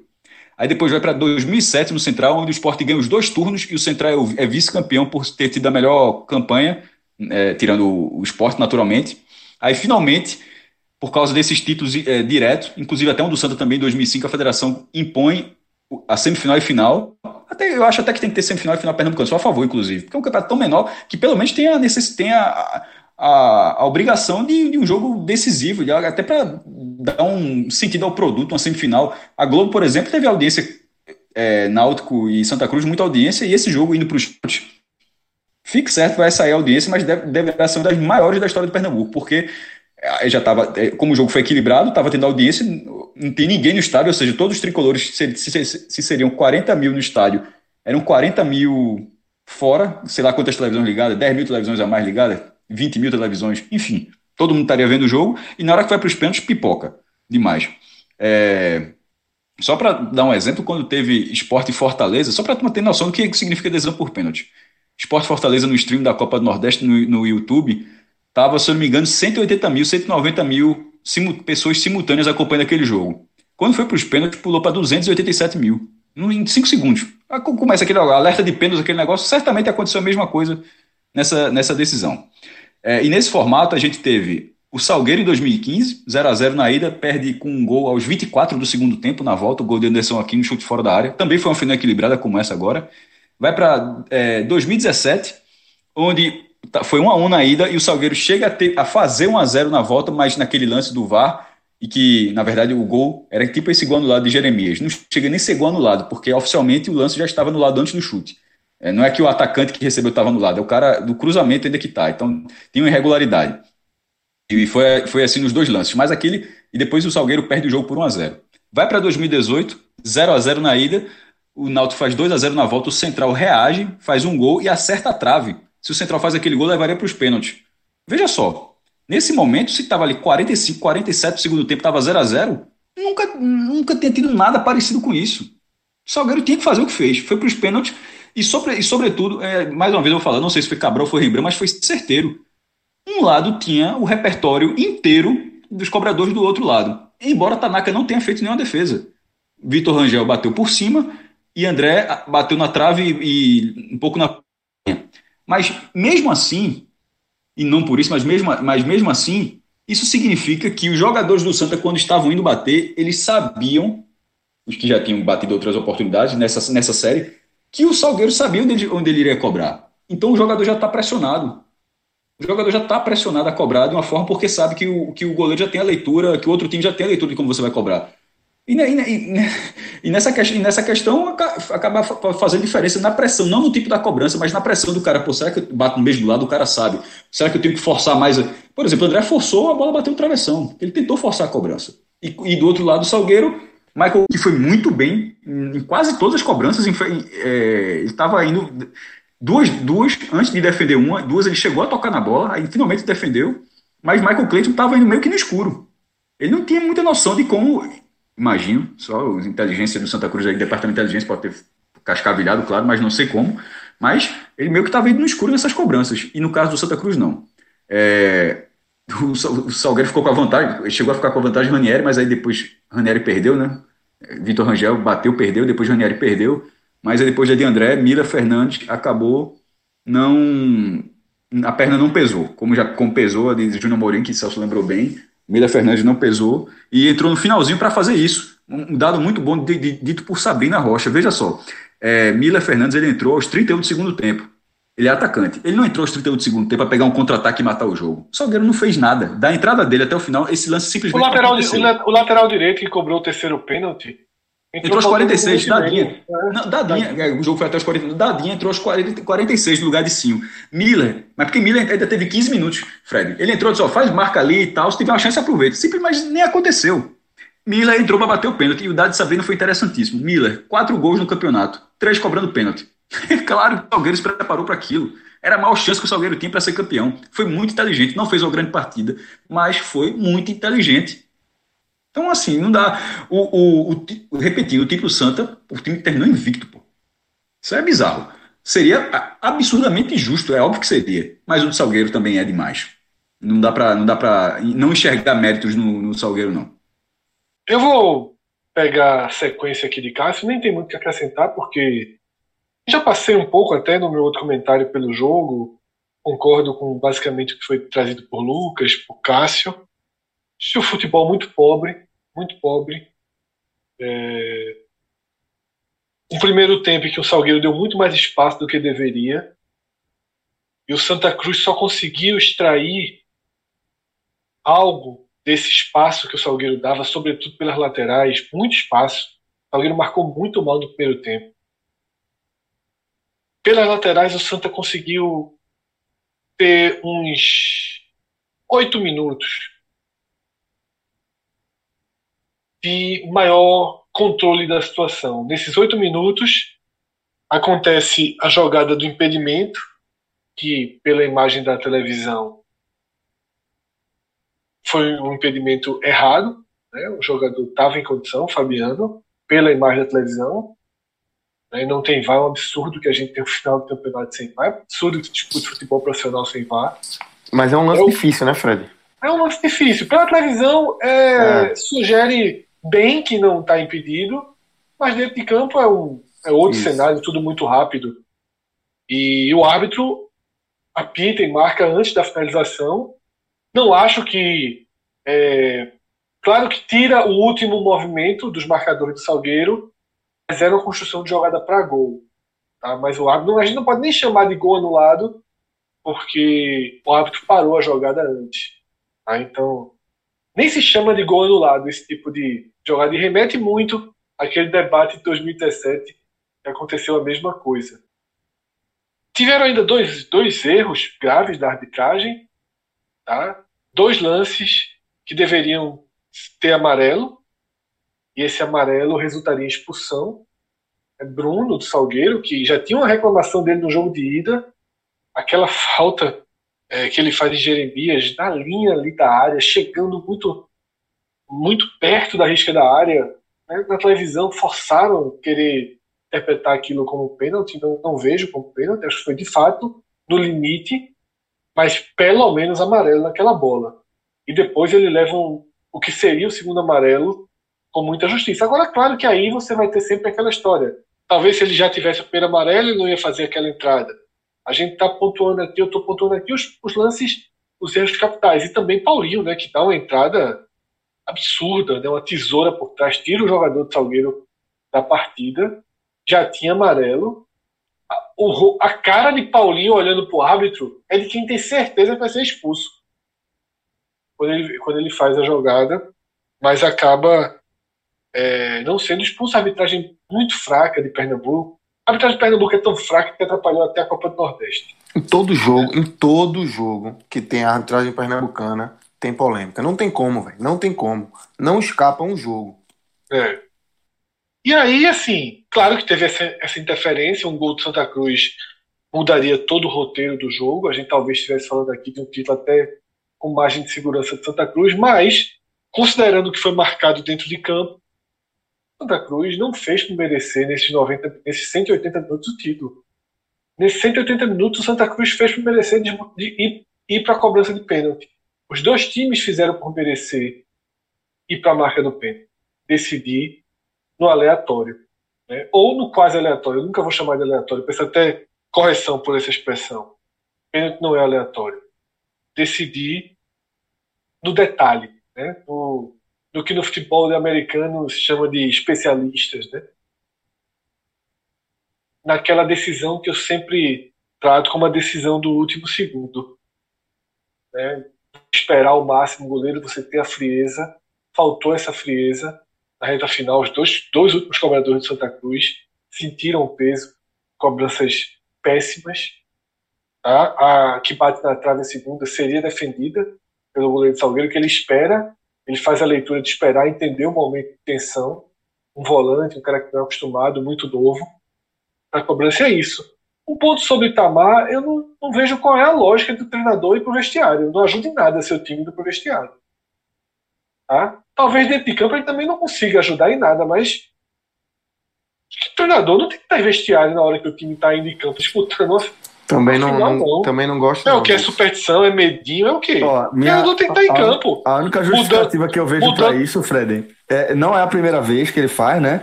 E Isso, a única justificativa é. que eu vejo é uma questão de saúde. Talvez o cara, tipo, ele perceba, ó, velho, eu fico mal, eu passo mal, eu fico com dor de cabeça, eu fico é, enjoado. Só se for algo nessa linha, alguma crise de ansiedade, aí talvez nessa linha de, de ser algo de saúde, realmente a gente tem que respeitar. Aí, okay. Agora, é. dentro, dentro do que você está explicando, é dentro do que você está trazendo, tá trazendo da perspectiva esportiva é claro, é óbvio que o treinador tem que ficar na beira do gramado. É óbvio. Claro. O, cara, o cara tem que olhar é pro lado e tem que ver que o treinador tá lá na beira do gramado olhando para ele, dando ainda mais hoje ele. em dia Ainda mais hoje em dia que pode mudar as cobranças. É exatamente Total. que você não precisa dizer, você não precisa entregar a relação. É, velho, você tem que saber, tem que ter essa leitura, pô.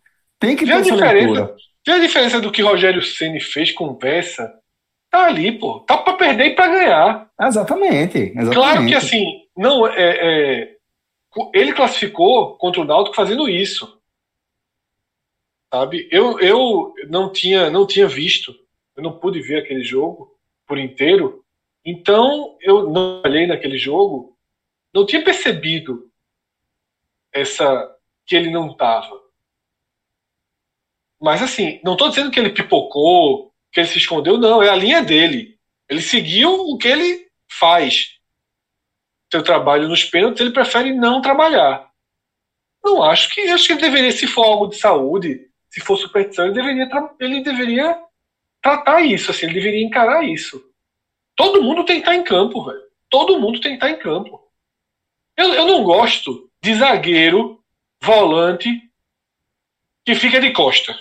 Imagina o treinador que desce. Tem isso, né? Às vezes, pênalti de jogo, o cara vai bater, tá teus dois zagueiros de costa rezando.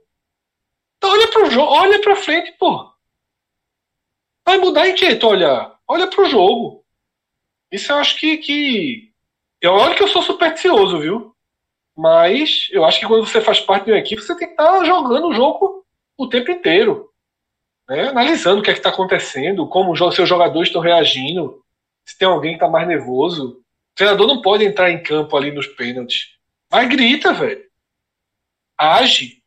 Tá? Tem, tem, tem formas de, de, de, se fazer presente. Agora, e nada tira o excepcional trabalho de, de Tamar. Muito bom trabalho, muito sólido. Né? Conseguiu dar unidade a um time muito pobre. O cara não perde, Fred, o cara não perde um jogo no estadual, Fred, há três anos, pô. É. Nunca foi ele fez, é, ele fez uma série B muito ruim ano passado, né, pelos dois times. Não, mas, mas especificamente no estadual, estadual achei curiosíssimo é, esse, é. esse scout. Ele é um bom treinador, ele é um bom treinador. Eu achei que estava um bom treinador. Você tem um pouquinho mais de qualidade, porque o Santa Cruz não foi campeão, e a gente vai entrar agora nas avaliações individuais. Santa Cruz não foi campeão, porque todos os jogos faltam as mesmas peças. O Santa Cruz tem parte do time, tem parte de um time. E a outra parte inexiste. Já peço até licença para começar a análise, pra, até para terminar minha participação, né, em relação aos jogadores do Santa Cruz, vão ser sempre os mesmos. Todos que jogam aqui do Santa Cruz têm desempenho absurdo. E hoje Pipico fez parte. Pipico fez parte desse desse trio, que na verdade hoje conto até os substitutos. Rangel horrível, não acrescenta em nada. Quando a bola chega em Vitor Rangel, é a certeza de que não vai sair nada. Denis Alegre entrou, se machucou muito rápido, mas muito pior do que Jeremias. Augusto Potiguar, muito mal. Tá? E Fabiano se soma a eles, também é um jogador muito fraco. Se for para listar os piores em campo, tá? para mim são Vitor Rangel, Augusto Potiguar e Pipico. Três atacantes que não produziram absolutamente nada. Vitor Rangel, quando, quando ele caminha para a cobrança, você já sente que não tá, que não tá legal ali, né? quando ele Bom. entrou em campo, a torcida do Santos já sabia. Se for para os pênaltis, se ele for bater, meu amigo. É. O negócio tá. Liu, é é, então já, já pega já emenda aí com os destaques. Vamos lá.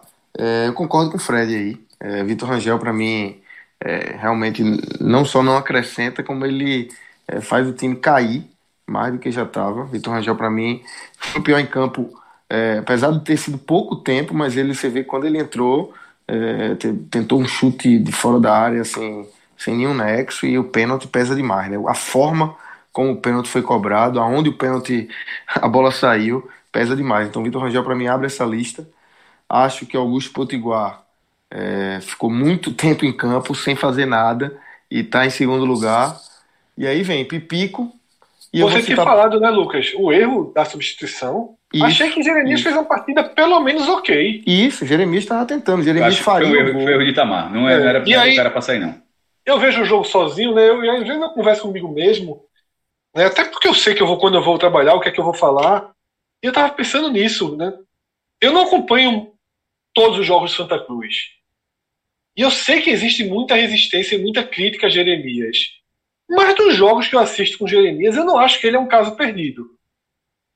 Eu acho sempre que ele tem um.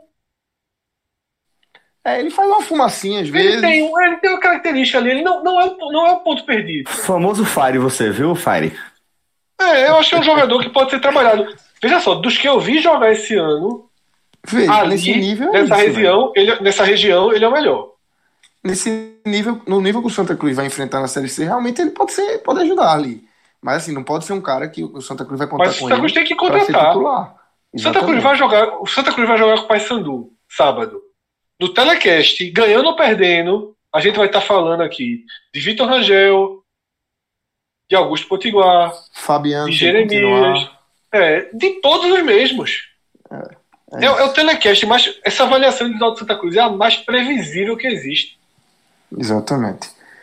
E aí, só para fechar, é, eu fecho com esse mesmo pódio de Fred, mas eu cito Paulinho também, por, pela expectativa criada. Eu, eu coloco Paulinho ali em quarto colocado, é, nesse pódio negativo, é, pela expectativa que se cria em torno dele. Ele é um cara importantíssimo no Santa, mas eu acho que hoje ele deixou a desejar é, durante os 90 minutos aí contra o Salgueiro. No meu caso, a minha lista é muito parecida com a de Fred. Eu no, no blog eu coloquei só dois destaques, né, dois nomes negativos, Vitor Rangel e Augusto Potiguar, pelos mesmos, mesmos motivos ditos aqui.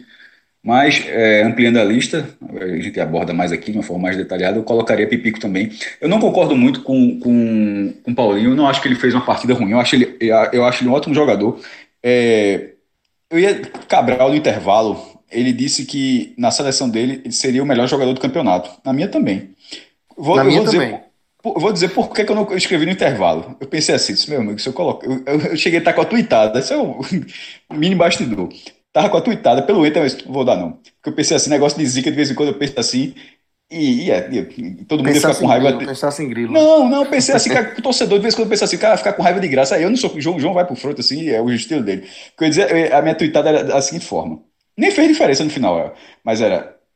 A Ca- Cabral acabou de dizer, meu, o amigo Cabral acabou de dizer no intervalo que ele é, voltou para Paulinho como, como craque do campeonato. É, na minha seleção, no meu voto, Paulinho também receberia esse voto. Aí, aí a barra era, independentemente do que aconteceu no segundo tempo. Aí eu depois fiquei pensando, porra, de repente o cara faz um gol contra, é expulso. Aí- aí- aí- Mereceu ser expulso, né?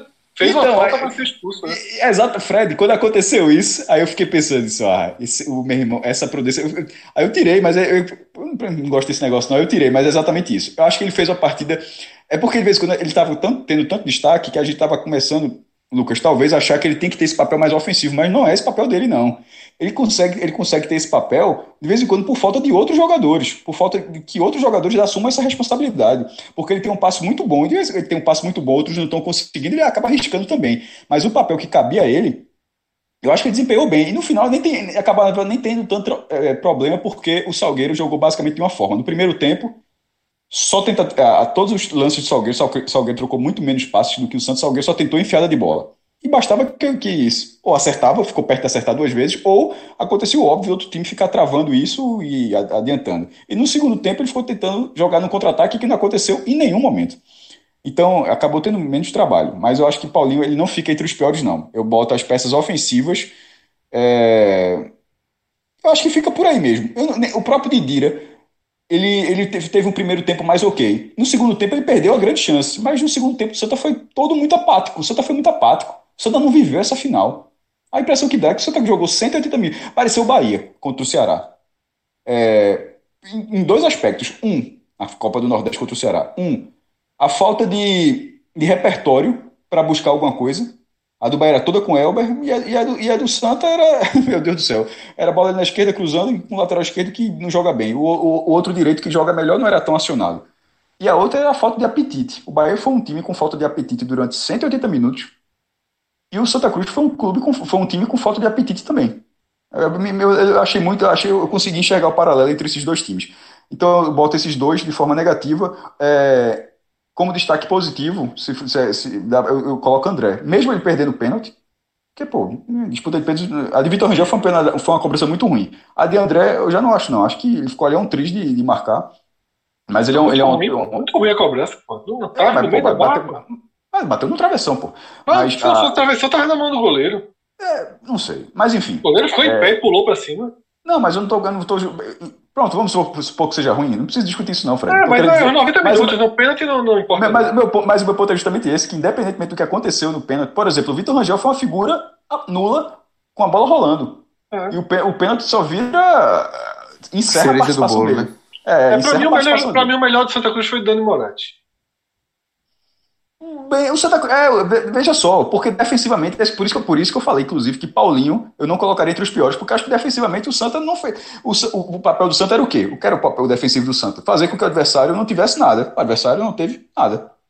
E Michael Clayton ainda pegou um pênalti também. Então, até o próprio Michael Clayton, que não foi exigido durante o jogo, durante os pênaltis, a parte não, dele. Que pra, mim, que pra mim, eu discordo de vocês quanto a Paulinho, acho um bom jogador, mas pra mim o melhor jogador do campeonato é Michael, Michael Clayton. Pra mim é melhor jogador e revelação. É, mas. É, mas ele falhou num, num gol na final. É, veja, a revelação falhou. disparada. Eu, eu, no meu voto na seleção do campeonato, não participei esse ano, não sei nem como é que a Globo tá fazendo isso, mas é, acho que é só na Globo mesmo que vai ter essa, essa seleção. Mas na minha seleção particular, na minha, na minha opinião, Michael Clayton é a revelação do campeonato e é o goleiro do campeonato. E brigaria para ser o destaque, Fred. É, é, tipo, se eu estou dizendo que é Paulinho, para mim, o melhor jogador da competição, mas acho que Michael Clayton, sendo Michael Clayton, eu não vejo como nenhum absurdo. Para mim é um jogador que briga também. Destaque absoluto dessa competição. Se, se a competição serve alguma dois. coisa. Não, não tem outro só nome, não, é, velho. Se o cara sair outro nome aí, é, a turma diz, oh, esse cara tá vendo esse campeonato, não, porra. se sai outro nome aí. Tem os dois.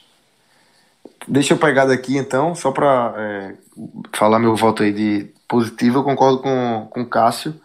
Para mim, André, é, de 90 minutos ele foi o, o o melhor do Santa.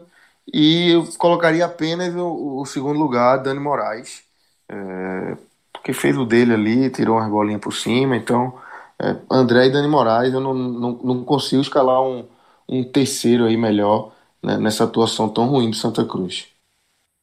Pois bem, então, senhores, vamos dessa forma, é, fechando a nossa análise dessa finalíssima do Campeonato Pernambucano e também, de certa forma, é, falando um pouco sobre essa edição histórica né, que teve o Salgueiro como primeiro campeão do interior depois de 106 edições aqui do nosso estadual. É, agradeço. Galeto só em março agora, viu? Galeto só em março, né? Olha aí. Tá Celso, aí? posso falar. É, só vai demorar para ter o Galeto novo, né? Posso falar as últimas considerações em relação àquelas as estatísticas, pílulas de estatísticas? Óbvio, maestro, por favor. Vamos lá. É, é, esse foi 106 anos, o primeiro título do interior, só que desses 106 anos, o interior participou de 61 edições. A primeira em 1937, com o Central, e depois voltou em 61, e de 61 até 2020 esteve presente todas as vezes. É, mas claro que conta 106 anos. Se alguém que tivesse participado antes, ela tinha jogado, mas o interior nem jogou todas as, todas as edições. Essa foi a quarta vez na história que o Campeonato Pernambucano foi decidido nos pênaltis e a primeira vez que o visitante foi campeão.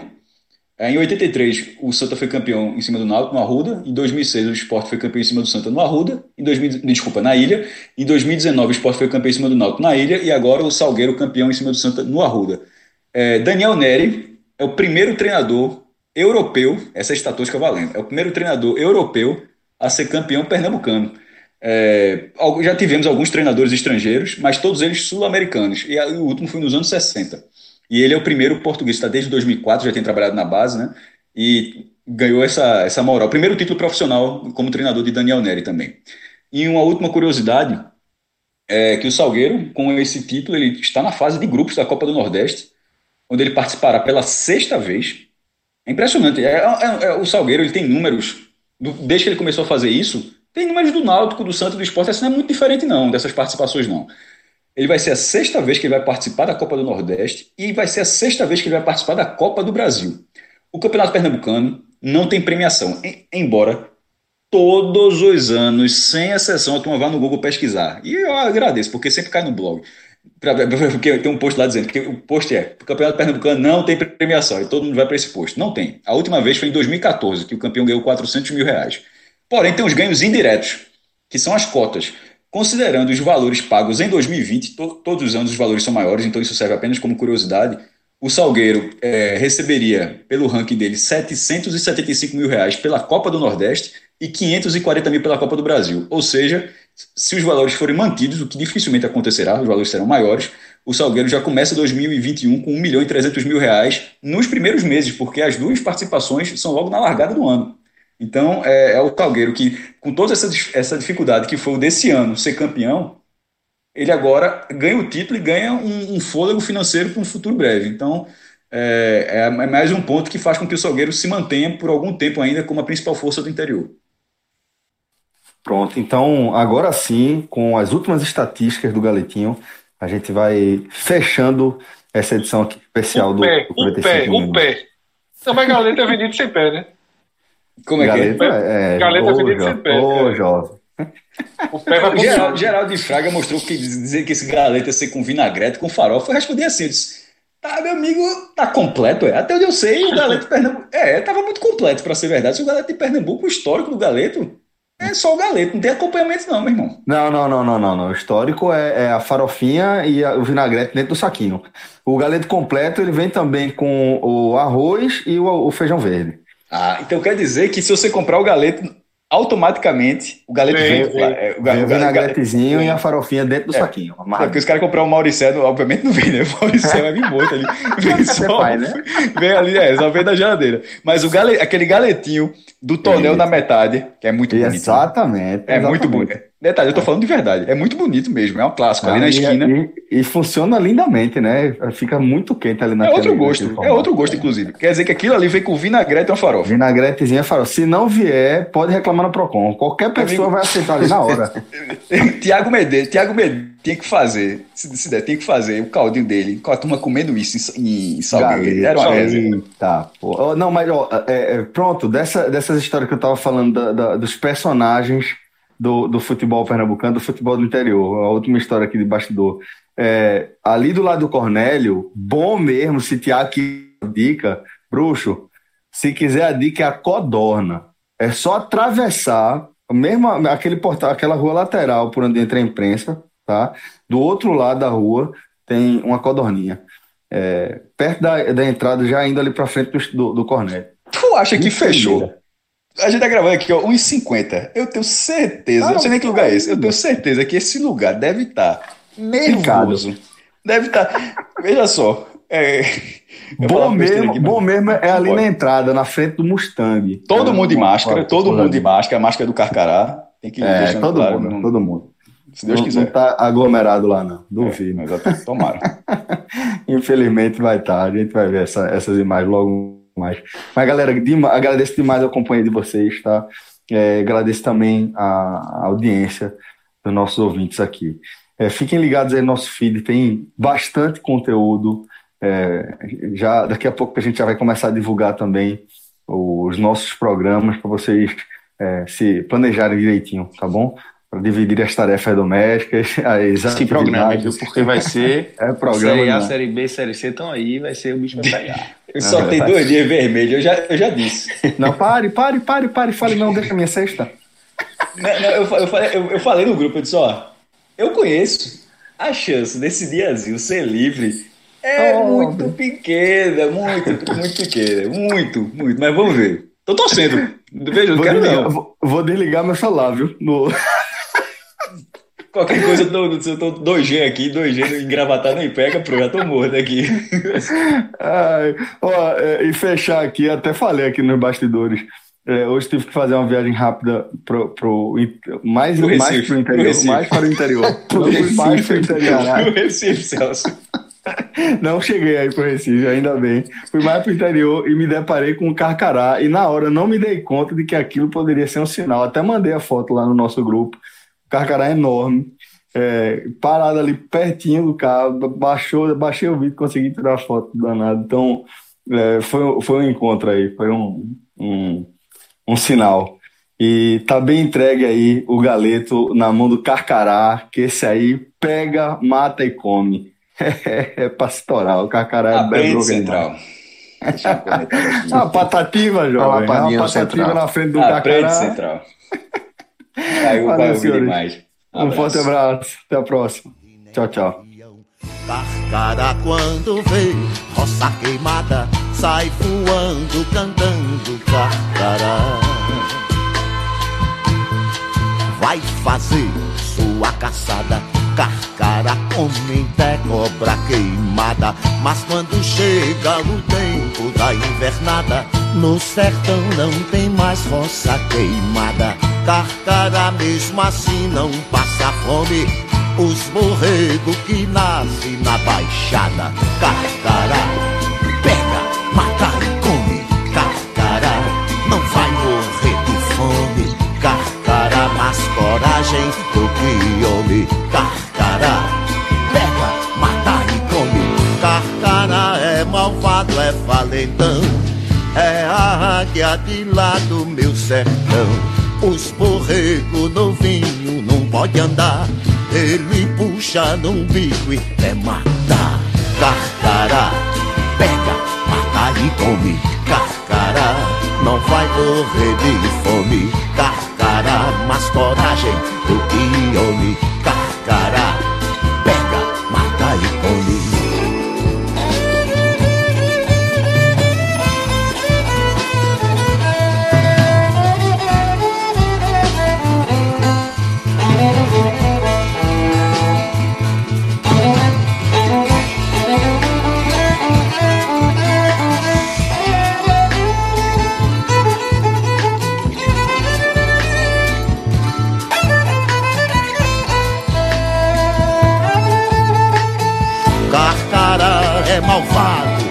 é a águia de lá do meu sertão. Os borrego novinho não pode andar, ele puxa no umbigo até matar. Carcará, pega, mata e come. Carcará, não vai morrer de fome. Carcará, mais coragem do que homem. Carcará.